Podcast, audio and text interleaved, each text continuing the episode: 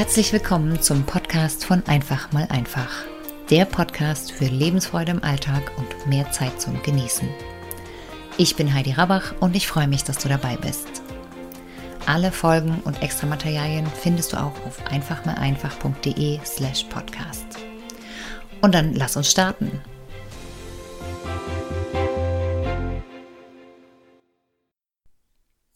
Selbstfürsorge in kleinen Schritten. Es war mal wieder soweit. Ich war unzufrieden mit mir, ohne dass ich wusste warum. In meinem Lieblingsoutfit fühlte ich mich unwohl, ich reagierte mürrisch und genervt auf meine Lieblingsmenschen und ich blieb ziellos auf Facebook hängen, statt zu schlafen. Ich hatte eine stressige Phase hinter mir und Selbstfürsorge war dabei auf der Strecke geblieben. Doch nun ist Stress an und für sich gar nichts Schlechtes. Wenn wir uns aber verausgaben, körperlich, geistig oder emotional, dann müssen auch die Batterien aufgeladen werden. Leider verschieben wir das gerne auf das Wochenende oder auch erst den nächsten Urlaub. Die wenigsten von uns können wöchentlich einen Tag im Wellnesscenter einbauen. Doch auch in stressigen Phasen gibt es Minischritte der Selbstfürsorge, die wir ergreifen können. Vielleicht ein paar Minuten Yoga, während die Kinder mit dem Papa kuscheln oder beim Spülmaschine ausräumen ein Hörbuch anhören. Vielleicht auch einfach über den Tag verteilt immer wieder tief durchatmen. Indem ich diese Minischritte zur Priorität erhob, geschah etwas Erstaunliches. Innerhalb eines Tages war ich meinem Normalzustand deutlich näher gekommen. Ich hatte es geschafft, mit wenigen Minuten hier und da meinen Stress deutlich abzubauen. Äußerlich hatte sich kaum etwas verändert, doch innerlich war ich entspannter, gelassener, ausgeglichener, ruhiger und quasselresistenter. Mein Umfeld hatte sich nicht verändert, doch mein Erleben des Alltags. Selbstfürsorge greift gegen Stress aus zwei Richtungen an. Es verhindert, dass sich zu viel Stress aufbaut und es hilft, entstandenen Stress zu reduzieren. Hier sind fünf Tipps, um Stress vorzubeugen. Erstens. Plane Zeit zur Erholung fest in den Kalender ein. Warte nicht darauf, dass Zeit übrig bleibt. Zweitens.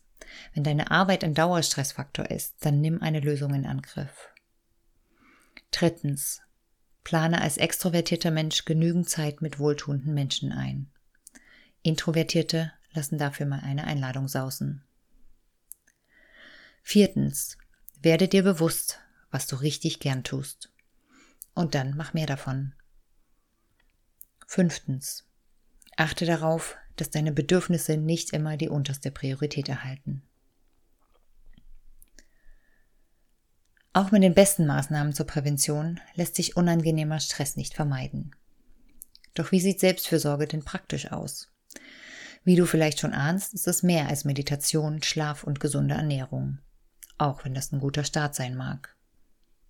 Genau genommen ist Selbstfürsorge nämlich alles, was dir gut tut, was dir Freude macht, Entspannung fördert und das warme Gefühl des Wohlfühlens auslöst.